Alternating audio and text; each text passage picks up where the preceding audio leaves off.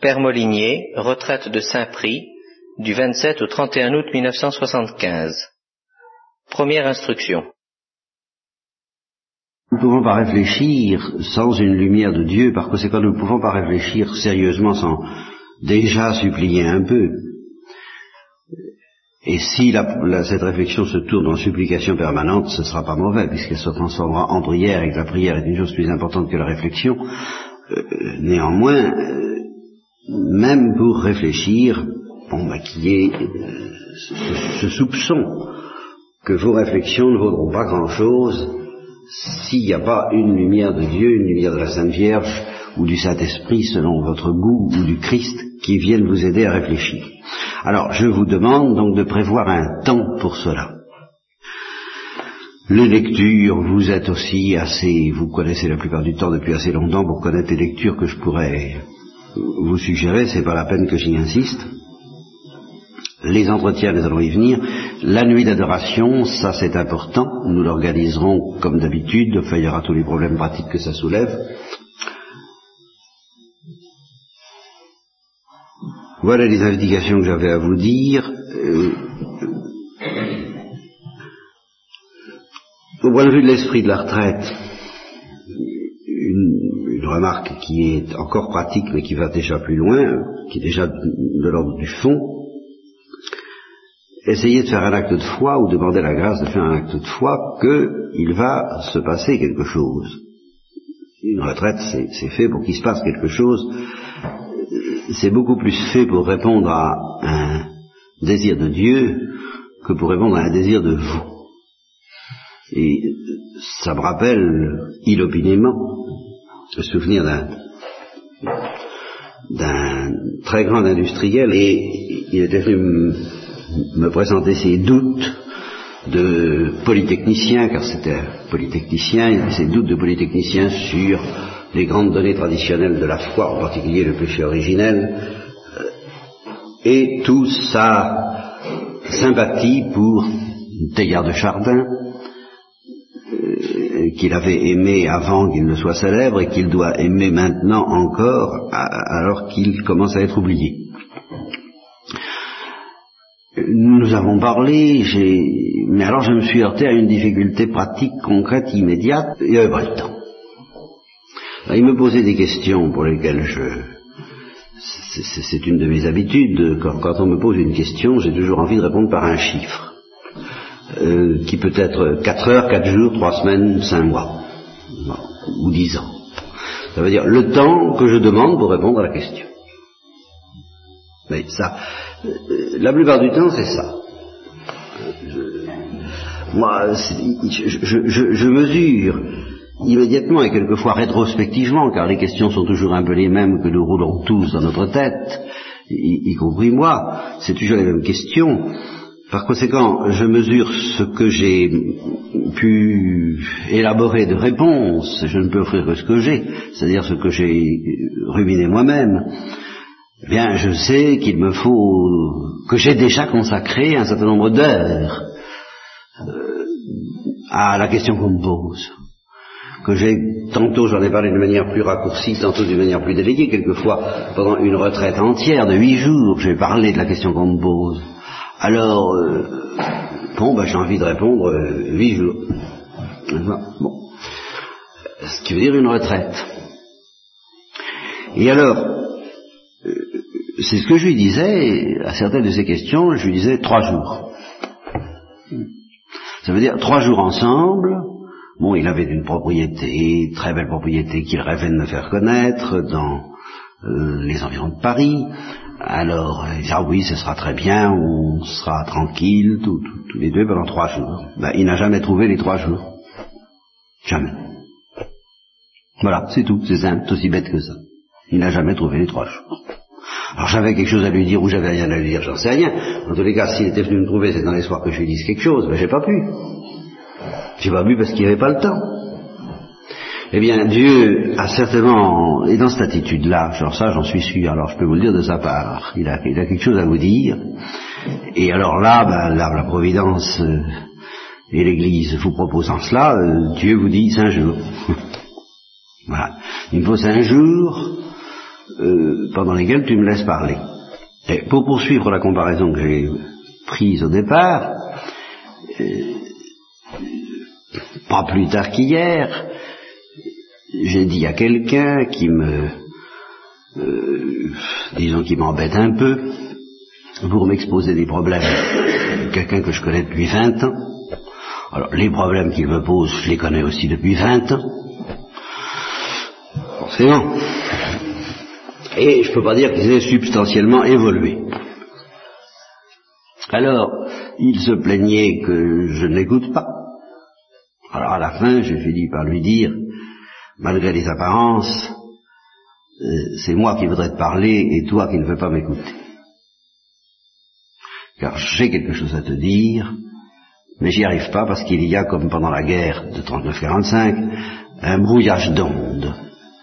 Et ça, c'est une question, là encore, mathématique. J'ai observé qu'avec certaines personnes, dans certains tests, il y a des gens qui ne disent rien, mutisme, alors il y a ce qu'ils appellent en termes techniques un barrage. Et puis il y a des gens qui, qui noient le, l'expérimentateur, le psychologue, sous un flot de paroles. Et c'est un autre barrage. C'est une autre manière de ne rien dire. Disons que c'est une autre manière de ne pas entrer en communication. Parce que dans une communication, on parle et on écoute. Or, je dis que c'est une question mathématique, donc il y a des personnes dont j'ai observé, c'est le, le, point qui fait un problème pour moi, je le formule ainsi, pour une parole que je dis, il faut que j'en écoute dix ou vingt. Alors on n'est pas, faut pas avoir à être un brin, hein, c'est si, si j'ai une certaine, si j'ai dans, dans, dans l'esprit, euh, mettons l'équivalent de la Sainte Vierge de la Gloire, comme fascicule polycopiée que je voudrais enseigner, vous voyez le temps qu'il nous faudra pour que j'arrive à dire ce qu'il y a là. Bon, là, je parle de moi, mais Dieu. C'est encore bien pire. Dieu a des choses à nous dire et qui justement prennent d'autant plus de temps que si vous évoquez le fameux passage d'Élie dont je parle dans le combat de Jacob, le passage de la rencontre d'Élie sur le mont Horeb, c'est une symphonie euh, à quatre mouvements. Hein. Ça commence par un tremblement de terre qui, serait euh, grave et pathético, tout ce que vous voudrez, n'est-ce pas le, feu dévorant qui est scherzo, prestissimo, bon, donc Dieu a un certain nombre de choses à dire, car il dit quelque chose. Il n'est pas dans le vent, il n'est pas dans le tremblement de terre, il n'est pas dans le feu, mais il dit des choses à travers le vent, le tremblement de terre et le feu, et euh, il lui faut le temps pour les dire. Et puis ça se termine par un largo, adagio, cum molto espressione, con et enfin, vous voyez, euh, quelque chose de alors là, faut pas faire de bruit. Hein. On, veut entendre ça, et justement, ce qui s'est passé avant est destiné, dans une bonne mesure, à clore la bouche et le cœur et la tête de ceux qui ont tant de choses, tant de choses en eux, tant de, questions, de tourments, d'objections, de... qu'il faut attendre que le flot soit écoulé pour que Dieu puisse dire bon ben tu vas me laisser parler maintenant. Je ne vais pas parler, je vais te chanter quelque chose. Je vais chanter mon amour à mon bien-aimé.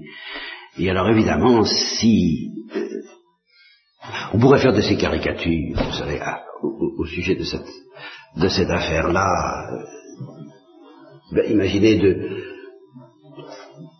de, deux amoureux qui se rencontrent, qui, discutent pour leur fiançailles ou pour leur mariage, n'est-ce Et alors, ben, le premier ou la première, peu importe, vous pouvez, alors là, ça je fais pas, pas spécialement ni féministe ni anti-féministe, les, les, hommes et les femmes sont aussi bêtes les uns que les autres dans ce domaine-là.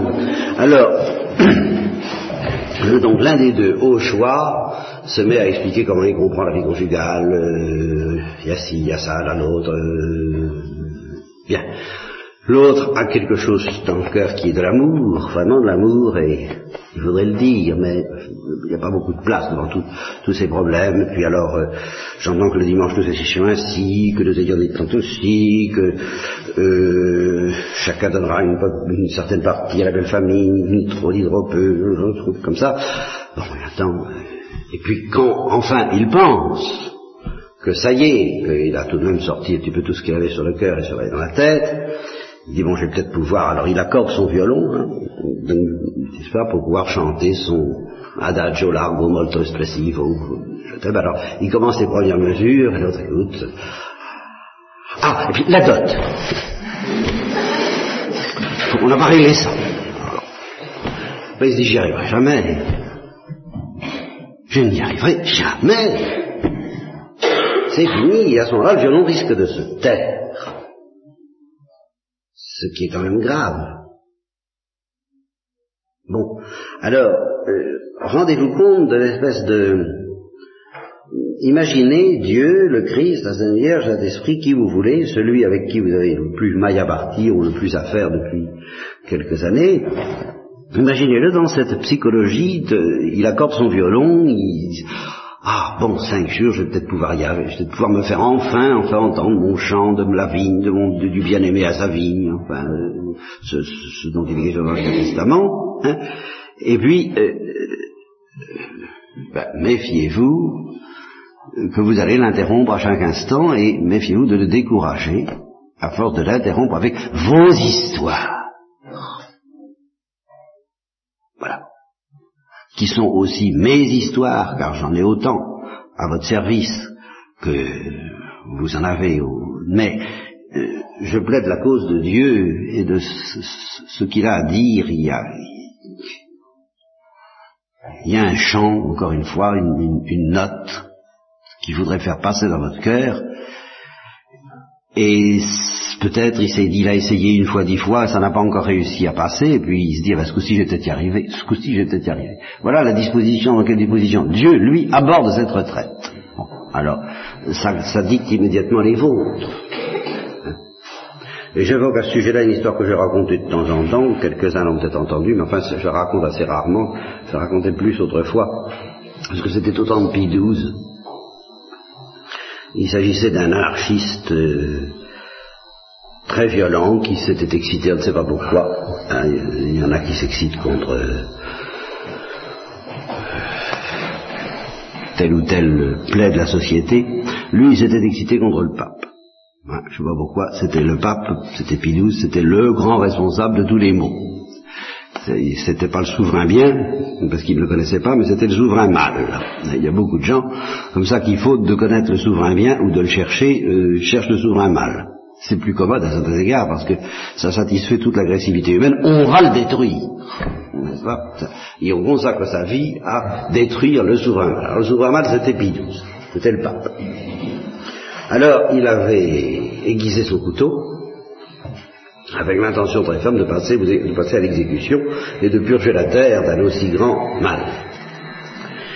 Or, ça devait être un enfant, euh, un caractériel, comme on dirait aujourd'hui, euh, un, dingue, enfin tout ce que vous voudrez, donc quelqu'un que Dieu aime. Et alors, euh, la Sainte Vierge lui est apparue. Elle lui est vraiment apparue. Et alors, comme il ne se laissait pas impressionner pour si peu,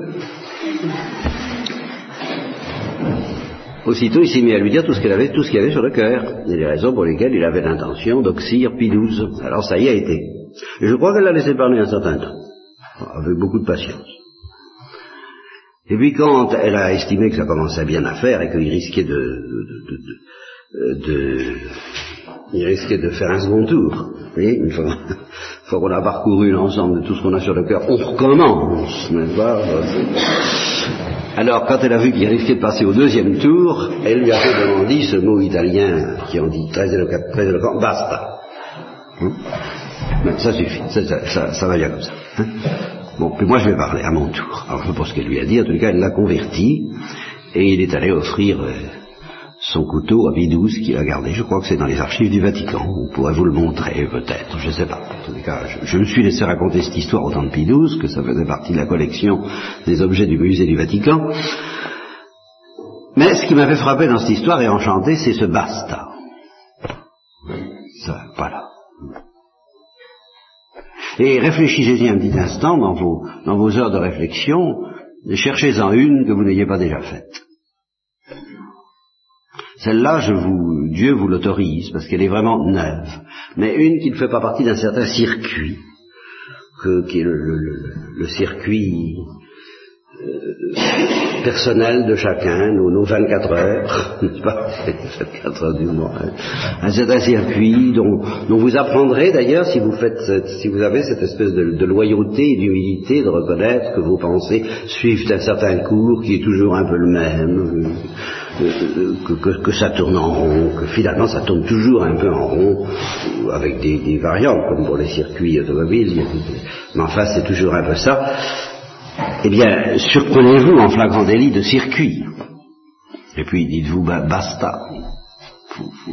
Faut, bien que ça cesse quand même de temps en temps. Arrêtons les, arrêtons les moteurs et essayons d'écouter. Ouais, d'écouter. Et alors, écouter, ça ne veut pas dire, ça aussi j'ai mis beaucoup de temps à comprendre cette, chose-là, que le silence, euh, le silence ça ne veut pas dire de se taire.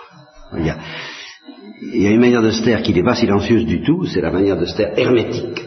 je vous ai parlé. De même qu'il y a une manière de parler qui ne dit rien, il y a une manière de se qui n'écoute pas. Et il y a une manière de parler qui écoute, parce que ça consiste à poser des questions, mais alors des questions qui ne sont pas des trucs pour ramener notre circuit. C'est ça qu'il y a question et question. Il y a des gens qui vous posent des questions et avec lesquels alors on, est, heureux de parler parce qu'ils vous posent des questions qui, font partie de votre circuit, de, celui que vous voulez essayer de leur faire comprendre. Et alors euh, ils, insistent, ils entrent dans oui mais alors vous avez dit ceci, or vous avez dit cela, et comment ça s'arrange? Alors là on, voit que ça, ça, ça, ça y est, ils sont entrés dans le jeu, ils écoutent, même quand ils posent des questions, même quand ils vous interrompent, ils écoutent encore. C'est vous qu'ils écoutent, c'est pas eux. Bien difficile. Alors, naturellement, il y a quelquefois des, conjonctions, car Dieu nous écoute, entre notre circuit, nos, petites pensées à nous et les grandes pensées de Dieu. Enfin, dites-vous, ce sont des conjonctions foncièrement accidentelles. la plupart du temps, nos pensées, autant les pensées autant le ciel est élevé au-dessus de la terre, autant les pensées de Dieu sont élevées au-dessus des nôtres. Par conséquent, avec notre petit circuit, nous n'allons pas loin. Vous savez, il faut, j'ai souvent dit qu'il fallait que la, douceur de Dieu déchire notre cœur, il faut aussi que la lumière de Dieu déchire nos ténèbres, et nos ténèbres, dans le concret, c'est notre circuit. C'est ça, c'est l'ensemble des, des, propositions, des thèmes, des marottes, des rengaines, des, des, même des questions auxquelles, sur lesquelles nous revenons inlassablement comme un disque, n'est-ce pas? Ça, c'est extrêmement net. Si vous voulez bien vous en rendre compte, ça, ça, ça, ça ça, revient toujours, eh bien, il faut accepter qu'il faut demander qu'au cours d'une retraite, ce circuit soit un peu brisé, un peu déchiré, et il est tout de même normal que le premier effet produit par un tel déchirement soit effectivement un déchirement, euh, une déroute, une souffrance, une, panique, euh, je ne sais plus où j'en suis, qu'est-ce qui va arriver, qu'est-ce que ça veut dire, euh, mes idées sont en miettes, la maison est par terre. C'est normal. Ça, prouve, comme dit Molière, que le remède agit. Hein, que, Dieu est là, parce que la première chose qu'il fait, c'est effectivement de casser le circuit. C'est forcé, non pas pour le plaisir de le casser, mais parce que c'est pour introduire autre chose. Voilà. Ceci, ce, sont donc des remarques préliminaires qui pourraient nous suffire pour une première instruction sur l'esprit dans lequel faire cette retraite, esprit qui y, aurait d'ailleurs intérêt à poursuivre toute la vie, et d'ailleurs, si quelqu'un une seule fois dans sa vie fait un effort sérieux dans ce sens, il ne l'abandonne plus facilement après, parce qu'il reçoit un tel centuple.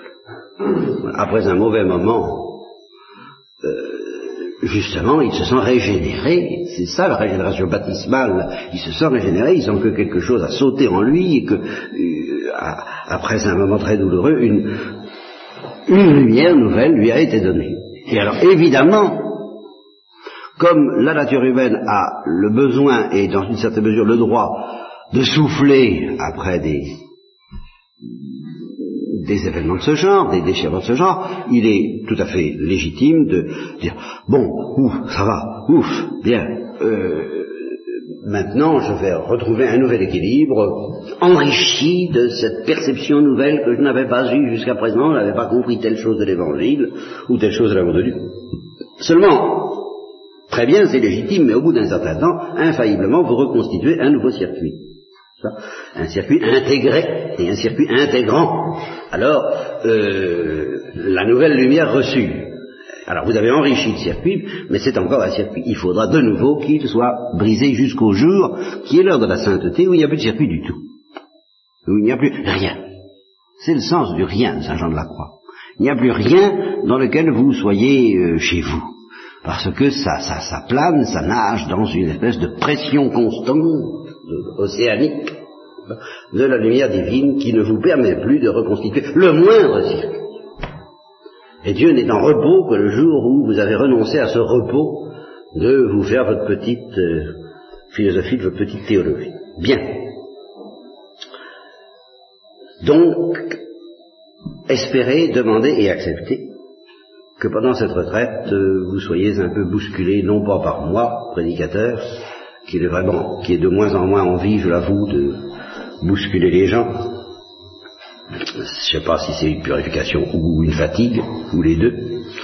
Mais alors, vraiment, euh, je l'ai dit récemment à une communauté que j'ai très violemment bousculée, bien entendu.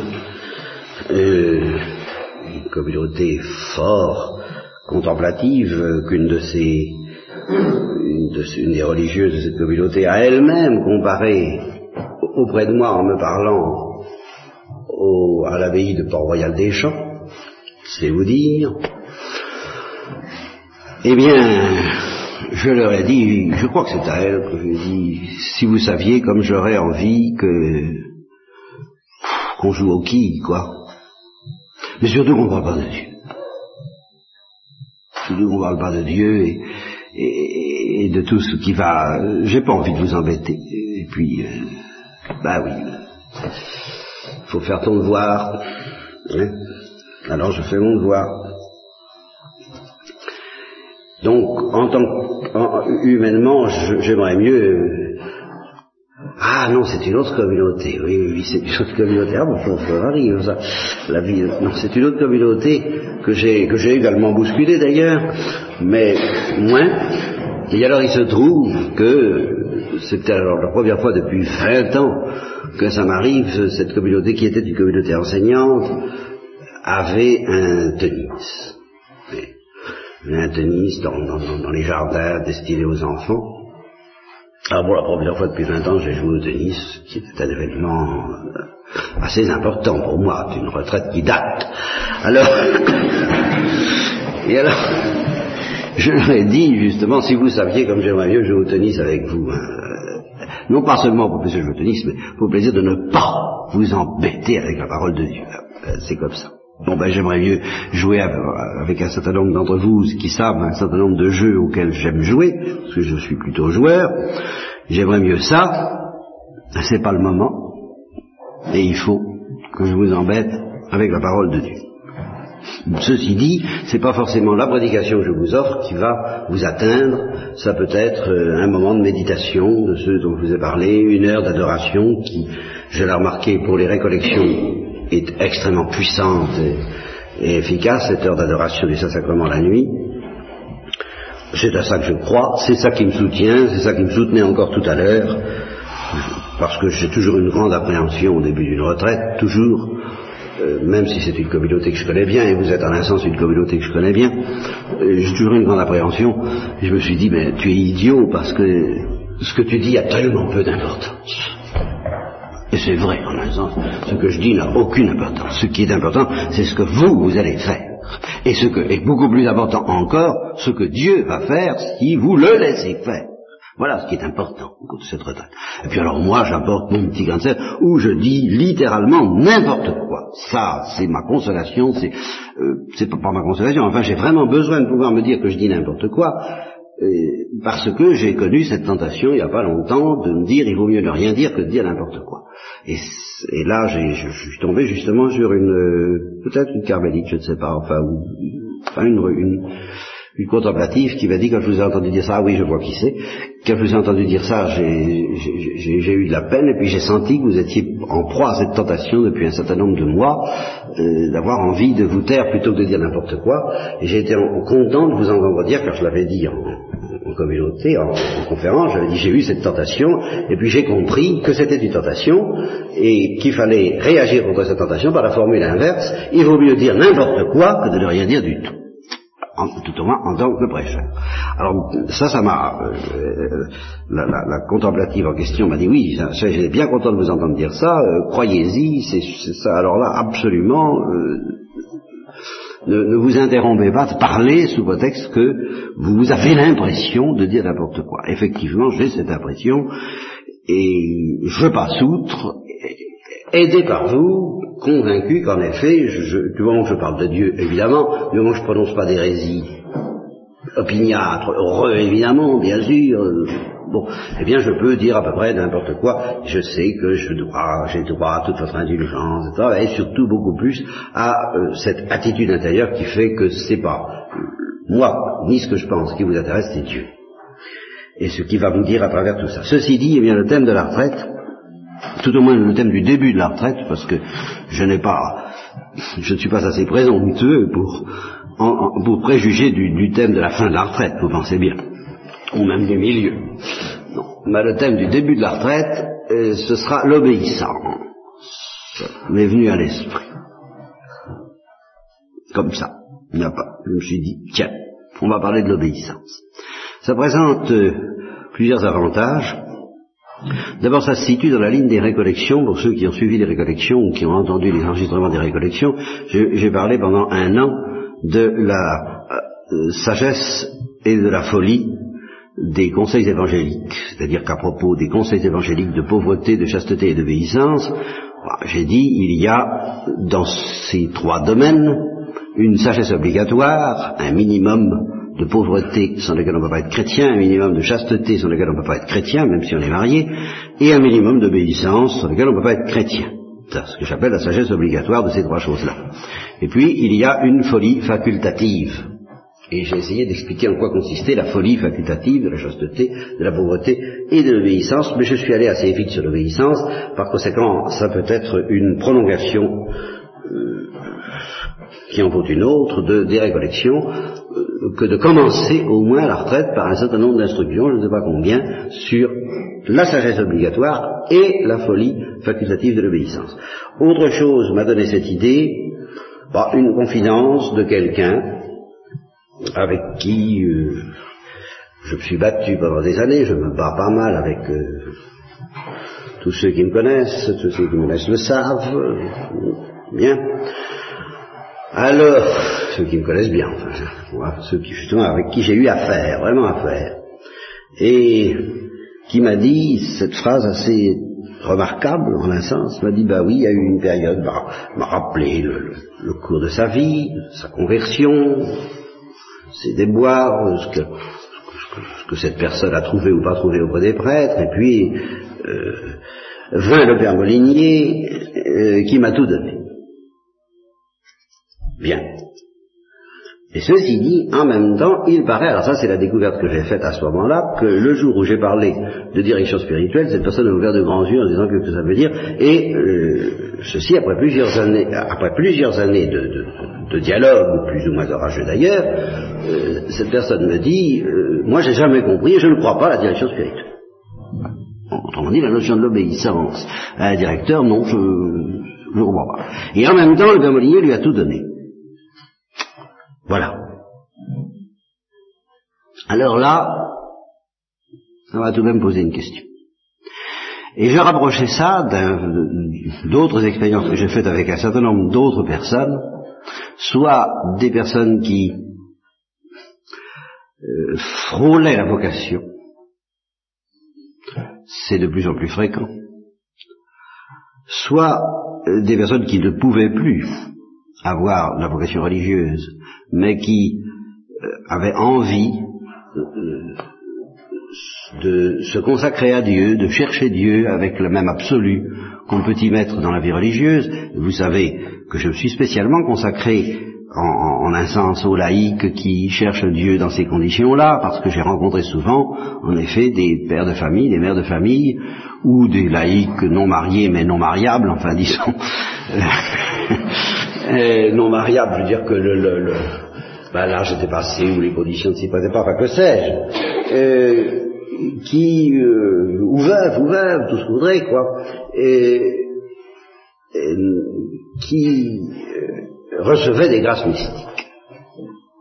Alors ça, j'y croyais, et l'expérience m'a confirmé que c'est bien vrai, que, que, Dieu, et, j'ai toujours encouragé à demander les grâces dont parle la Sainte Vierge quand elle apparaît euh, à la médaille miraculeuse, la chapelle, quand elle a apparu Catherine Labouré, où il y avait des rayons qui sortaient de ses mains, certains étaient noirs, et elle a dit ce sont les grâces que euh, on ne reçoit pas, ce sont des grâces perdues, ce sont des grâces qui se perdent parce que justement on n'en profite pas. Ceux à qui elles sont destinées ne les reçoivent pas.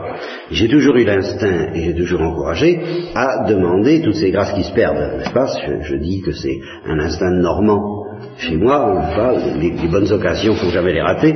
Et je me suis dit, ces grâces sont peut-être moins chères que les autres. Elles seront peut-être soldées. Puisqu'on n'a pas voulu, comme ça fait toujours un peu peur, les grâces, peut-être que celles-là coûteront moins cher. Donc je les ai toujours demandées pour moi, j'ai invité à les demander pour ceux qui étaient dans la vie laïque, et je, en particulier, ben, je crois qu'il y a des grâces que les religieux, que les consacrés, que les prêtres refusent, esquivent, repoussent, et qui, se trouvent un peu sans emploi, et j'invite beaucoup les laïcs à demander ces grâces. Le résultat, ben, c'est qu'effectivement, j'ai observé que la vie mystique n'est pas du tout absente de la vie laïque, loin de là, et que Dieu désire beaucoup que de non consacrés officiellement euh, soient des consacrés invisibles et reçoivent une plénitude parfois supérieure à celle que je vois dans les couvents. Ceci dit, eh bien, dans un cas comme dans l'autre, un des principaux obstacles, je l'avoue, qui me semble il y en a d'autres, bien sûr. Enfin, un des principaux obstacles que je commence à, devant lesquels je commence à baisser un peu les bras, oui, justement, peut-être par fatigue, et, là encore, peut-être aussi une purification de ma part, je vais vous dire pourquoi tout de suite, euh, c'est ce que je, bah, c'est tout simplement l'esprit d'indépendance, l'attachement à son indépendance. C'est l'esprit d'indépendance qui me paraît, dans beaucoup de cas, être la principale objection, la principale résistance que certains opposent à la vocation religieuse. Alors là, la vocation religieuse euh, qui se présente, très réelle, n'est-ce pas? Eh bien, euh, au fond, ils sont, ils sont prêts ou elles sont prêtes à ne pas se marier, ils sont prêts ou elles sont prêtes à vivre dans la pauvreté, mais leur indépendance, ah, c'est dur. C'est dur de renoncer à ça. Bon, donc, la question d'obéissance risque d'être vraiment névralgique puisque ça n'est ni la pauvreté ni la chasteté qui les empêche de franchir le pas. Et quant aux autres qui ne sont pas en état d'entrer dans la vie religieuse, eh bien, euh, justement, je crains que le principal danger, souvent, c'est que le fait de ne pas pouvoir entrer dans la vie religieuse, euh, et au nom de, phrases comme celle la direction spirituelle, je ne sais pas ce que c'est, je ne comprends pas, ou l'obéissance à un directeur tel que ça se pratique au XVIIe siècle, c'est bien dépassé, etc., pas tout. Grâce à ça, eh bien, ces personnes sauvegardent un esprit d'indépendance tellement profond que là, ça risque d'être un sérieux obstacle. Très sérieux obstacle. Et je vous dis que je commence à, à baisser les bras devant cet obstacle parce que c'est vrai que je pouvais avoir un instinct naturel de domination, avouons-le, nous sommes tous pécheurs, euh, qui avait envie de briser cette indépendance par des moyens humains ou une persuasion humaine ou une domination, une influence humaine, une pression humaine de ma personnalité, qui paraît-il est très forte. eh ben, ça s'en va de plus en plus.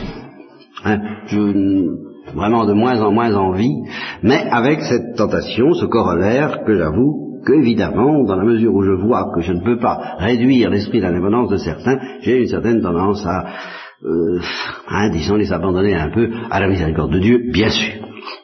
Enfin, vous voyez donc que ce problème de l'obéissance est assez névralgique. Je vous promets de bafouiller consciencieusement à ce sujet, comme Toujours, je ne pourrais pas m'engager dans quoi que ce soit si je n'avais pas votre indulgence, que je vous le disais, et puis le droit de faire toutes les digressions, puis de changer de sujet et de ne plus parler de l'obéissance peut-être dès la prochaine instruction. Ça, c'est un droit que je me réserve absolument, sans lequel je ne pourrais pas parler. Mais enfin, mon intention, c'est de toucher à ce domaine que je crois vraiment très névralgique, d'autant plus qu'il est tellement combattu aujourd'hui qu'on ne veut tellement plus entendre parler de l'obéissance au nom du christianisme adulte, que là, il y a peut-être tout de même quelque chose euh, qui vraiment euh, paralyse Dieu dans son désir de se donner à vous